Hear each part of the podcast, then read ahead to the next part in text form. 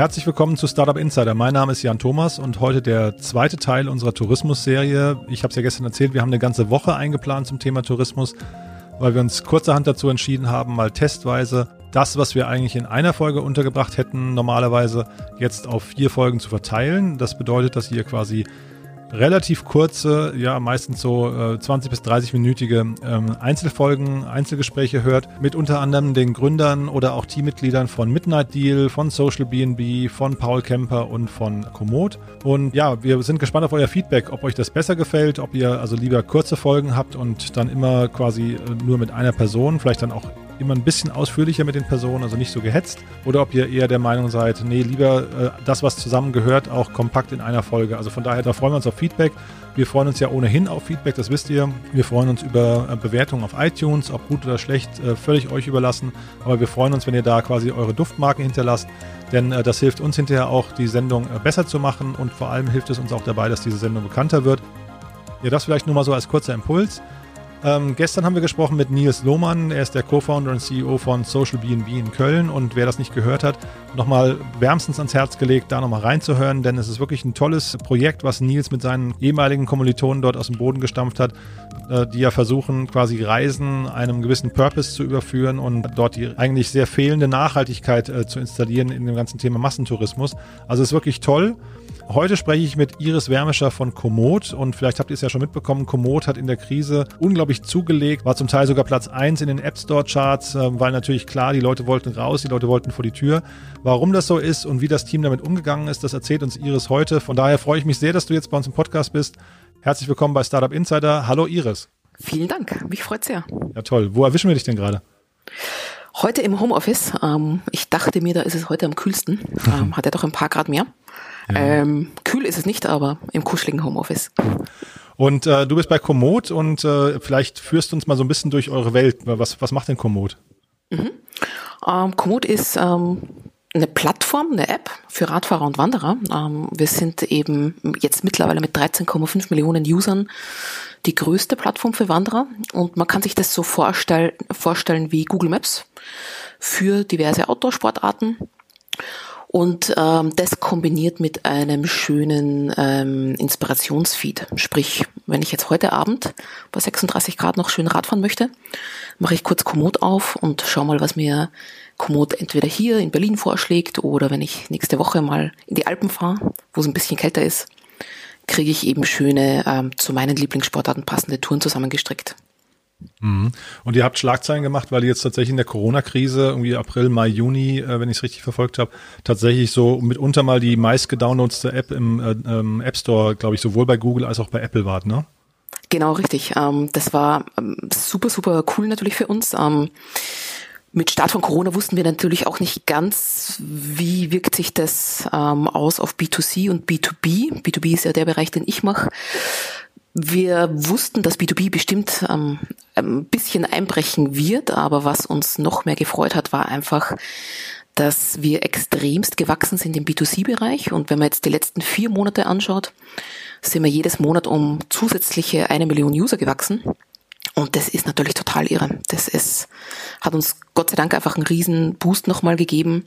Ähm, was uns super freute. Aber es ist nicht ganz verwunderlich, finde ich, weil speziell natürlich in der, in der Hoch- High-Peak-Season, sage ich mal, oder wie wirklich natürlich teilweise die Regularien recht strikt waren, sind die Leute natürlich super, super gern nach draußen gegangen, ähm, dort, wo es noch möglich war. Und das hat uns natürlich total geholfen. Mhm. Was war da so das typische Verhalten, das ihr beobachtet habt? Also wie lange sind Leute unterwegs? Wie, wie groß ist der Radius, den sie gezogen haben? War das eher, eher Familien, die gefahren sind mit, mit Fahrrädern oder Rennräder oder wie, wie kann man sich das vorstellen? Es hat sich schon durch, durch alle Sportarten durchgezogen. Also unsere Hauptsportarten sind natürlich Wandern und dann ähm, diverse Radsportarten wie Rennrad, Mountainbike ähm, oder der typische Tourenbiker. Ähm, durch die Sportarten hat sich das total durchgezogen. Man hat schon auch je nach Länder Regularien sehr wohl gemerkt natürlich, wie sich die User bewegen. Speziell natürlich, wenn man sich dann angesehen hat in Spanien oder Frankreich, wo die Lockdowns noch wirklich ähm, härter ähm, waren, vielleicht als hier zum Beispiel ähm, in Berlin oder in Teilen von, von Österreich. Ähm, da hat man natürlich gemerkt, dass die, dass die User weniger rausgehen. Aber sobald die Lockerungen auch da waren, hat man sofort gesehen, dass die, die User sofort in die Natur raus wollen und einfach so ein bisschen auch wieder Kraft tanken. Mhm. Und wenn du sagst 13,5 Millionen Installs und größte App in diesem Segment, äh, mit wem vergleicht ihr euch? Da guckt ihr dann auf, also ist das in Deutschland oder Europa oder weltweit oder mit wem vergleicht ihr euch? Genau, also die Zahlen sind ähm, weltweit. Wir haben aber 70 Prozent der User sitzen im äh, deutschsprachigen Bereich, also Deutschland, Schweiz, Österreich. Mhm. Ähm, wir haben vor zwei Jahren angefangen, auch ähm, mit einer, ja, wenn ich es mir Internationalisierungsoffensive nenne, ähm, vor zwei Jahren eben groß in UK investiert und letztes Jahr angefangen für die Benelux-Länder, Spanien, Italien, Frankreich, ähm, wo wir dann auch natürlich in den jeweiligen Sprachen gelauncht haben. Sprich, diese Länder und speziell, wenn ich jetzt zum Beispiel Niederlande, Benelux ähm, anschaue, die haben extremst hohe Wachstumsraten. Aber nach wie vor sitzen 70 Prozent unserer User in, in den Dachmärkten. Mhm. Und, und wie kommt das? Also ich hätte, hätte jetzt eigentlich erwartet, dass durch Corona ähm, im Prinzip dieser, dieser Schub eigentlich auch in die anderen Länder getragen wird, oder? Mhm. Ja, die, also die Wachstumsraten sind eindeutig in den neuen Ländern, wenn ich sie so nenne, ähm, viel größer als natürlich in Deutschland, Schweiz, Österreich. Aber dadurch, ähm, dass wir eben in den ersten Jahren, wir sind jetzt zehn Jahre alt, und in den ersten Jahren sind wir eben hauptsächlich organisch gewachsen. Ähm, wir haben eben das Glück, dass die User das äh, Produkt lieben und auch Gott sei Dank Apple und Google. Und die haben uns dann auch natürlich immer gefeatured und ähm, dadurch haben wir ein sehr, sehr, sehr großes organisches Wachstum, mhm. das sich eben hauptsächlich im Dachmarkt die ersten Jahre manifestiert hat. Und Genau, also die Wachstumraten sind in, in, in den neuen Ländern um ein Vielfaches größer, mhm. aber natürlich in absoluten Zahlen ist es nach wie vor noch einfach der deutschsprachige Raum. Und was sind so die Voraussetzungen, damit ihr in ein Land geht? Also was ist so die Blaupause, die ihr dann ausfahrt? Sind das irgendwie, ähm, braucht ihr, weiß nicht, eine kritische Menge an Usern vor Ort oder braucht ihr bestimmte Partner oder was sind die, was sind die Kriterien mhm. auch vielleicht? Mhm. Also wir sind eine User-Generated Content Plattform. Also wir leben natürlich auch davon, dass wir genügend ähm, User-Content haben und vor allem auch, dass der User-Content auch wirklich gut genug ist, weil wenn du jetzt bei Komoot Touren suchst, ähm, sind das sozusagen, wir nennen die Smart Tours, das sind einfach gemergte User-Touren. Weil wenn jetzt ich später zum Bäcker fahre und meine Tour mit Komoot tracke, dann interessiert das natürlich auch wenig Leute. Deswegen schaut sich unser Algorithmus immer an, wo sind denn die meisten User unterwegs und welche Highlights, das sind einfach Point of Interest oder Streckenabschnitte, finden denn die User am besten. Und daraus baut er dann eben sozusagen gemergte Touren. Und speziell natürlich in neuen Ländern ähm, ist natürlich ähm, total wichtig, dass wir A, eine eine genügend große Anzahl an Usern haben und da ist auch wichtig immer zu sagen, auch wirklich ähm, Einheimische. Ähm, also wie wir nach UK gegangen sind, ein gutes Beispiel finde ich da immer, da hat man total viel Highlights, also diese Point of Interests von Urlaubern äh, gesehen, weil eben natürlich viele Deutsche oder Österreicher auch in London sind ähm, und dann vielleicht den Big Ben als Highlight anlegen. Ähm, der mag vielleicht ein Highlight sein, aber für einen Radfahrer und Wanderer gibt es bestimmt noch bessere mhm. in unserem Verständnis. Sprich, du brauchst einfach ähm, wirklich, wirklich viele User vor Ort, eine, eine wirklich starke Community. Sprich, wenn wir in, in neue Märkte reingehen, schauen wir eben zuallererst, dass wir wirklich eine Community aufbauen. Ähm, wir haben da ein Team von mittlerweile sind es glaube ich zwölf Community Manager, äh, die wirklich vor Ort auch sich mit den Usern connecten, ähm, die mm, Schulungsmaßnahmen machen. Was ist denn eigentlich Komoot? Wie funktioniert der Routenplaner? Wie funktioniert denn eigentlich dieses Highlight-System? Damit wirklich auch die Leute verstehen, ähm, wie, wie sie da beitragen können. Und ähm, wenn dann der, der Content soweit ist, wird es natürlich auch in späterer Folge für, für Tourismuskunden auch spannend, die dann dort auch zum Beispiel werben können. Mhm. Und möchtest du uns mal so ein bisschen durch euer Geschäftsmodell führen? Ihr habt ja, wenn ich es richtig verstehe, also du hast eben noch B2B äh, angesprochen. Den Bereich kenne ich offen gestanden gar nicht. Ich kenne nur euer B2C-Modell, wo ihr, glaube ich, so drei Pakete anbietet. Ähm, ist das verpflichtend für jeden Nutzer oder ist das quasi optional?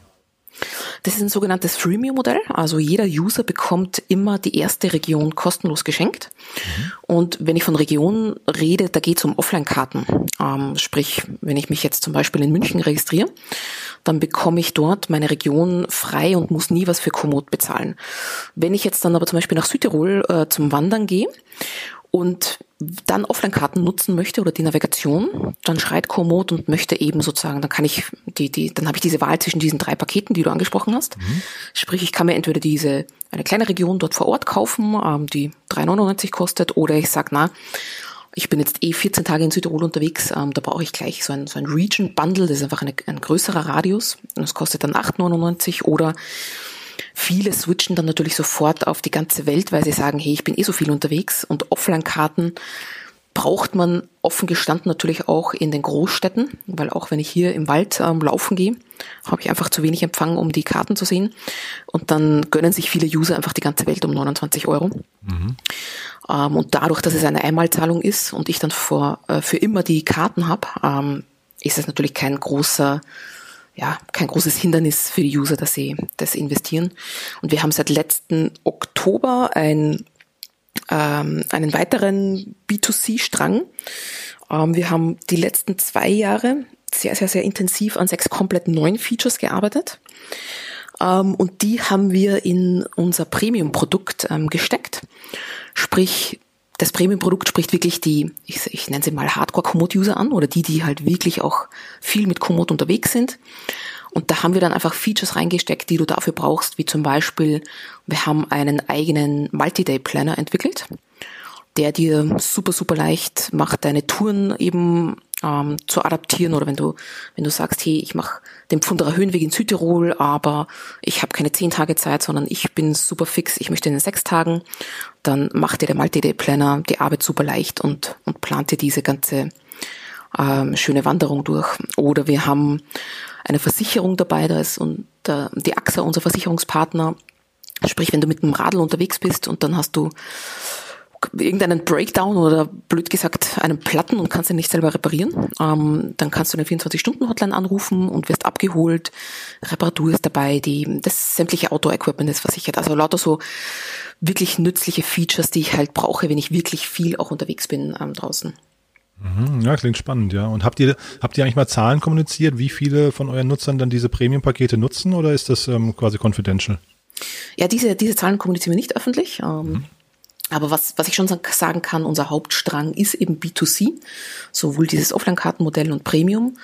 Ähm, und das ist, war natürlich auch sehr, sehr äh, cool, wie Corona gestartet ist, weil B2B, wie man sich vorstellen kann, ist dann schon im zweiten Quartal so ein bisschen ähm, runtergerasselt, ähm, hat sich jetzt mittlerweile wieder erholt, aber das war natürlich schon schön zu sehen, dass B2C sich so gut entwickelt hat. Ähm, das hat uns bisschen Stress erspart. Mhm. Ja, was ist denn, äh, gib mir doch mal ein Beispiel für B2B bei euch, das habe ich noch gar nicht mhm. verstanden. Ja. Äh, wir haben vor mittlerweile ähm, vier Jahren oder dreieinhalb Jahren, da hatten wir, wie ich angefangen habe, 2,7 Millionen User und dann haben wir gesagt, naja, jetzt sind wir an einer Schwelle, wo es auch wirklich interessant wird für einen B2B-Partner wie zum Beispiel eine Tourismusdestination, dass die bei Komoot werben. Also sprich jetzt zum Beispiel, wenn ich äh, Tirol hernehme als Beispiel, die natürlich wunderschöne Wanderwege oder Radwege haben, die wollen das natürlich ganz genau spezifisch an den Wanderer ähm, in NRW, Bayern, wo auch immer ausspielen, um eben potenzielle neue Gäste zu kriegen. Und wir haben dann gesagt, wir ähm, nehmen einfach ein existierendes Format, ähm, das heißt Collections bei uns, das sind Sammlungen von Touren und das haben wir immer für unseren eigenen Brand-Content, also redaktionellen Content verwendet. Ähm, das haben die User einfach geliebt, weil du steigst in die Collection ein und du findest einfach immer äh, inspirativen Content für deine nächsten Touren. Und dann haben wir das vereinfacht gesagt einfach copy-paste und haben gesagt, na, ich kann als Tirol-Werbung einfach eine Sponsored Collection buchen und kann sagen, hey, ähm, ich möchte so und so viele User erreichen oder so und so viel Klicks erreichen und kaufe mir einfach Reichweite bei Komoot, damit eben mein Content bei dem User, den ich haben will, als Gast äh, platziert wird. Und wir haben dann vor zwei Jahren circa das Ganze auch für ähm, Outdoor-Partner, wie zum Beispiel Adidas Terex oder Deuter oder VD oder ähm, alle möglichen ja, Brands aus der Sportartikelbranche, aber auch zum Beispiel mit Paul Kemper, so, eine, so ein Airbnb für, für VW-Busse oder für Busse. Ähm, die sind in der gleichen Folge mit dir. wirklich? Ah, ja, ja, ja, genau, genau. genau. Richtig, also eigentlich für, für sämtliche Kundengruppen, die sagen, ja cool, sie möchten einfach ähm, ihren, ihren Brand-Content an die richtige Zielgruppe platzieren und da ist es eben schön, speziell bei Adidas oder bei Paul Kemper oder auch bei ähm, Regionalbahnen wie der S-Bahn Berlin oder der Deutschen Bahn, die finden es natürlich richtig cool, dass wir den, den, den Content schon bereit haben. Also wir wissen natürlich, wo gehen denn die User am liebsten wandern und Radfahren. Und dann hübschen wir das Ganze natürlich auf, schreiben da eine inspirier inspirierende Geschichte dazu. Ähm, genau. Und so sprechen wir dann eben die neuen Gäste für die an. Mhm. Und dann lass uns noch mal ein bisschen über Corona sprechen. Ähm, was würdest du denn sagen, was an dem ganzen Modell, das ihr bedient, äh, sich durch die Corona-Krise jetzt irgendwie nachhaltig verändert?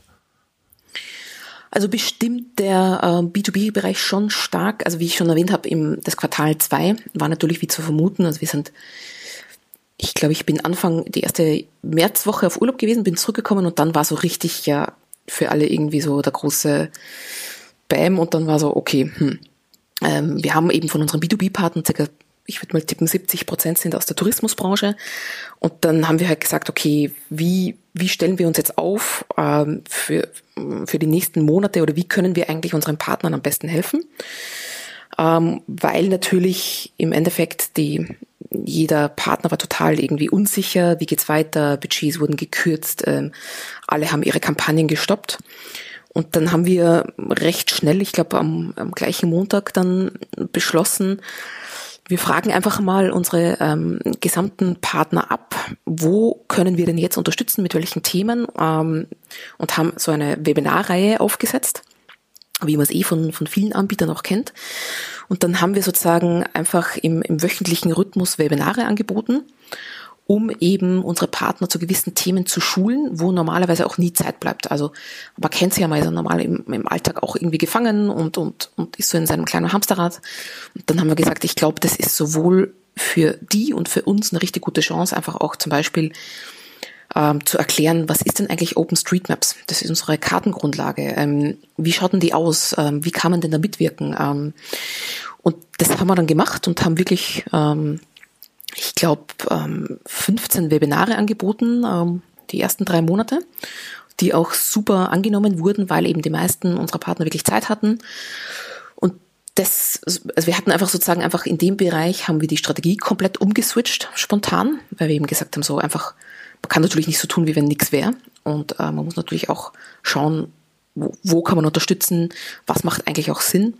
Und dann, wie, wie sich so ein bisschen auch gelockert hat, haben wir ähm, mit unseren speziell natürlich Tourismuspartnern gesprochen und auch sozusagen wie klar war, ja, man kann jetzt wieder auch schauen, dass man Gäste anspricht, sind wir sehr stark auf die Message gegangen, hey, äh, präsentier doch die, die Routen so ein bisschen abseits des Trubels, damit nicht jeder auf den allbekannten Wegen geht, die man normalerweise gerne ins Schaufenster stellt, sondern zeig doch mal den Usern, wo ist in der Zeit wenig los, wo kann man locker leicht beim Wandern Abstand halten, ähm, wo sind nicht allzu viele Radfahrer auf den, auf den Radwegen ähm, unterwegs. Und das ist auch ganz gut angekommen, weil die User das natürlich auch sehr äh, zu schätzen wussten. Ähm, und ähm, weil das natürlich auch für unsere Partner eine große Erleichterung war, dass sie da auch, glaube ich, so ein bisschen an die Hand genommen wurden und und wir haben ein Redaktionsteam von, von 15 Redaktor, Redakteuren, die da auch sehr viel Input geliefert haben. Ähm, ja, das war so unser, unser, unser sehr, sehr, sehr spontaner Strategieswitch im ja, und, Quartal. Und seht ihr gerade, dass die, ähm, sag mal, die Nachfrage, die, die, die, weiß nicht, die, die Nutzerfrequenz, dass die nachlässt oder, oder ähm, ist das momentan immer noch, wir sind jetzt äh, im August, ähm, seht ihr da im Vergleich, ich weiß nicht, zum April oder Juni äh, noch, äh, noch, noch keine Unterschiede? Nee, es steigt nach wie vor. Also traditionell sind unsere stärksten Monate August und September. Ähm, das ist, das ist jedes Jahr so, aber also ich bin mal gespannt, wie diese, die letzten vier Monate sind wie gesagt, jedes Monat um eine Million gewachsen. Und ich bin gespannt, ob es wirklich jetzt noch so weitergeht bis in den Herbst. Sie wäre natürlich gigantisch.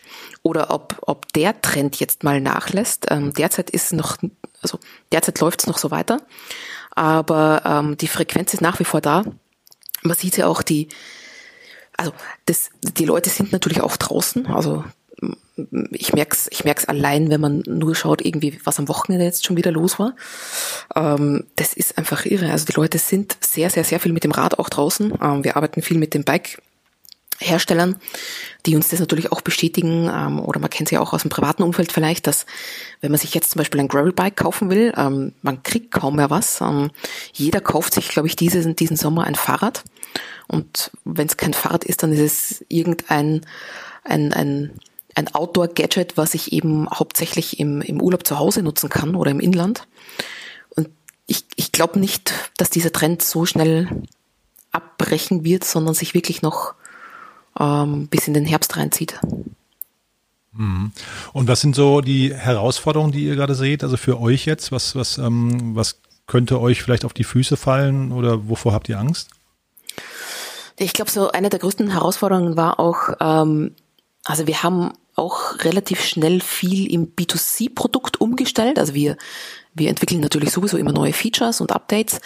Aber was wir auch schnell gemerkt haben, was in dieser speziellen Zeit jetzt gerade ähm, sehr sinnvoll ist, sind einfach diese Smart Tours, was ich vorher erwähnt habe, wirklich auch direkt von zu Hause ähm, starten zu lassen. Sprich, früher habe ich mir ähm, die Smart Tours rausgesucht und habe die dann noch umgeplant mit dem Startpunkt direkt von dort, wo ich gerade sitze oder von zu Hause. Und jetzt haben wir die so umgebaut, dass du direkt Smart Tours vor deiner Haustür findest, weil das schon äh, einer, ein, ein relativ großer Need jetzt auch war von den Leuten, die eben hauptsächlich jetzt zu Hause ähm, ihren Urlaub verbringen, ähm, dass du da eben super, super schnell zu deiner, zu deinem Touren-Content kommst. Ähm, ansonsten, ja, also wir haben jetzt speziell für Corona, sage ich jetzt mal, außer dem, den umgebauten Smart Tours nicht viel umgestellt. Wir, also, wie ich schon gesagt habe, wir entwickeln schon wir, wir sehr, sehr, sehr viel Neues. Wir haben einen neuen E-Bike ähm, äh, eine neue E-Bike-Sportart unter Anführungszeichen eingeführt. Also keine neue Sportart, aber dass die, die User können jetzt seit zwei Monaten sozusagen ihre E-Bike-Touren planen. Ähm, demnächst kommt auch ein riesen, riesen neues Feature. Ähm, kann ich noch nicht ganz sagen, aber ich glaube, diese oder nächste Woche wird's wird's gelauncht. Also wir arbeiten da sehr, sehr, sehr hart dran, aber ich nicht außer, außer diesem Smart Tour Adaptionen fällt mir jetzt nichts Corona-spezifisches ein. Mhm. Nee, aber ich, ich hatte nach Herausforderungen gefragt. Gibt es da Dinge, wovor ihr irgendwie als Team, äh, weiß nicht, wo ihr nicht ganz wisst, ah, wie ihr ja. damit umgehen sollt? Oh ja, ja, so, ja, ja, klar. Ähm, was uns natürlich, also wir sind ja eine Remote-Firma seit ähm, Anfang 2017. Sprich, wir haben gestartet in Potsdam und Berlin und Anfang 2017 haben wir das umgestellt auf komplett remote, sprich, jeder kann arbeiten von wo er will. Ähm, und seitdem sind auch unsere Neueinstellungen eigentlich zu, ich glaube, 99 Prozent nicht in Berlin oder Potsdam. Und wir haben bis dato haben wir es so gemacht, dass wir uns dreimal im Jahr für je eine Woche ähm, an einem Fleck irgendwo in Europa treffen, um eine gesamte Woche miteinander zu verbringen. Also wirklich, der Fokus war da, wirklich ähm, wandern, Radfahren gemeinsam, verbringen echt Zeit mit deinen Kollegen. Da ist auch ein, zwei, drei, vier, fünf Bierchen geflossen. Also einfach das, was uns ja auch abgeht so zwischendurch, dass ich einfach mal vielleicht in die Küche gehe und am Rückweg mit, mit zehn meiner Kollegen quatsch. Ähm, das, das haben wir ja nicht. Also es gibt ein paar Büros, wo vielleicht, ähm, oder in Innsbruck sitzen zwei, drei Kollegen in einem Büro, in Berlin gibt es ein Büro, wo mehr zusammen sitzen, aber sozusagen diesen Team Spirit zu erhalten, ist, glaube ich, extremst herausfordernd für Remote-Unternehmen. Und das ist die größte Herausforderung, glaube ich, auch für uns gerade weil, wie man sich vorstellen kann, sind natürlich Gatherings von 65 Leuten auf einem Fleck auch jetzt noch sehr, sehr schwierig. Ähm, wir haben das letzte Richtige gehabt im Jänner, haben im Mai ein virtuelles Gathering gemacht komplett. Und jetzt im September ist das nächste. Ähm, und ja, also final haben wir jetzt uns dazu und, äh, und, äh, na, entschieden, dass wir acht einzelne Gatherings machen, sprich regional. Und dann gibt's halt zum Beispiel eine Alpengruppe, das sind alle, die so in Tirol, Bayern, Baden-Württemberg ähm, wohnen. Die, die machen ein Gathering, wir in Berlin machen eins. Äh, dann gibt's zum Beispiel eine Ungarn, Österreich, ähm, Slowenien-Gruppe und so weiter und so fort. Also acht regionale. Ähm, und das ist, also ich bin schon gespannt, ähm, mhm. das ist jetzt im September. Aber es ist halt trotzdem ein riesen Wermutstropfen, Tropfen, weil wir sehen uns ja trotzdem nicht alle. Mhm. Und ich finde, diese Gatherings, das waren unsere Highlights dreimal im Jahr, weil wir schon so eine kleine Familie sind und das ist schon sehr wichtig auch vom sozialen Faktor, dass man wirklich auch, also jetzt, also von meiner Warte, blöd gesagt, mit den Kollegen auch feiert. Mhm. Nee, ist, ist irgendwie verständlich, ja. Genau. Kla klasse, Iris. Also das war sehr spannend, finde ich. Ähm, toll, dass ihr da die Krise so für euch nutzen konntet. Es, äh, es geht ja leider nicht jedem Startup so. Haben wir aus deiner Sicht was Wichtiges vergessen? Ich denke, nein. Toll. Okay, ja, dann viel Glück für die, für die nächsten Schritte. Äh, hoffe, dass euer Gathering trotzdem irgendwie Spaß machen wird. Und oh, ja. äh, bis bald mal wieder, ja? Vielen Dank. Danke dir, ne? Danke dir. Ciao. Ciao.